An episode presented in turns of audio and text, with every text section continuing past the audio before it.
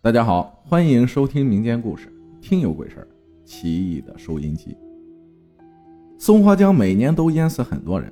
文革中啊，毛主席号召到大江大河里去游泳。松花江每年都会淹死几百人。我本人呐，有两次几乎喂鱼了。现在在松花江里游泳的人很少了，一是水污染太厉害，二是大家都没了兴致。但是每年还有不少人淹死。一九八五年一次轮渡沉船，淹死了两百四十人。平常年份也有零星遇难的，加上轻生自沉的，死人还是不少。松花江是哈尔滨人的母亲河，也是很多哈尔滨人的归宿。言归正传，话说那年暑假，几个大学生到松花江玩。租了一条舢板船，在江心划的正来劲，突遇大船经过。由于技术不佳，躲闪不及，顿时翻船。结果四人被救，一人失踪。打捞队连续打捞三天才见到尸首，可怜一位花季少女，就这样轻如鸿毛般死去了。尸身上发现挎着一个小挎包，包内除化妆品外。还发现一台小收音机，原来他生前是个收音机爱好者，不仅听音乐、听外语、听大千世界的各种声音，真是钟爱有加，片刻不离，直至坠江而亡。家人将其火化以后，干脆决定就把骨灰撒在松花江里，喝松花江水长大的，就让他永远魂归松花江吧。同时把那台收音机也同时抛进江心。既然他爱这东西，就让他永远陪伴他吧。事情好像结束了。不料第二年夏天发生了这么一件事儿因为又发生了翻船事故，打捞队已经打捞了两天，还有一个人活不见人，死不见尸。于是打捞队加大了力度。除自己的船外，又多雇了几条船帮忙拉网。所谓网，是一种特殊的打捞网，有铅坠和铁钩。下水后，沿着河床顶水拉，发现阻力增大就拉起来看看。穿着衣服的落水者一般都能搜到，可是那天搜了一天，到了天黑仍无结果，大家只好收拾家伙，准备明天再捞。收网的时候。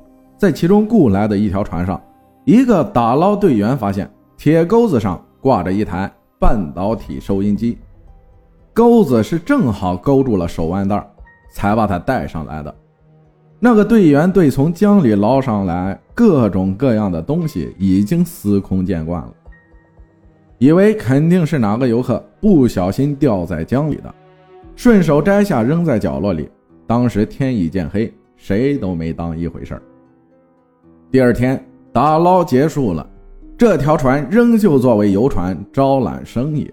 可是，一整天船主都是头昏目眩的，把不好舵，船一会儿朝左弯，一会儿又朝右弯，吓得游客大哭小叫。船主很纳闷，莫非自己病了？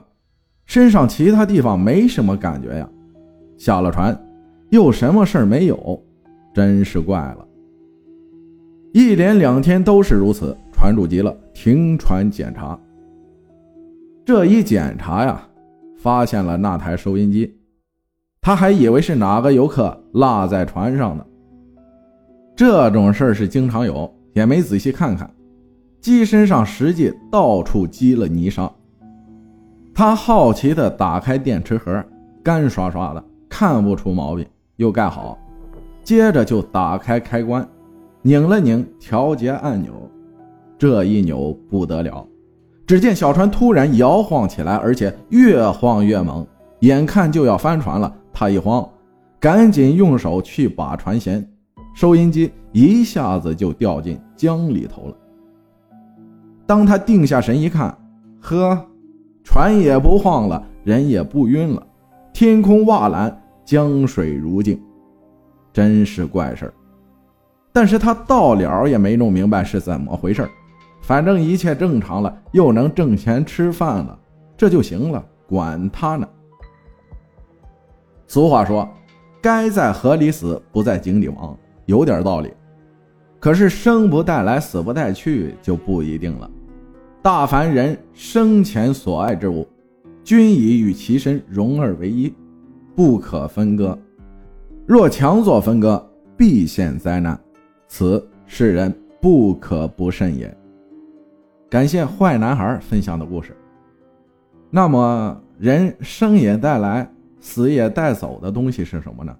就是你自己和自己的脾气。感谢大家的收听，我是阿浩，咱们下期再见。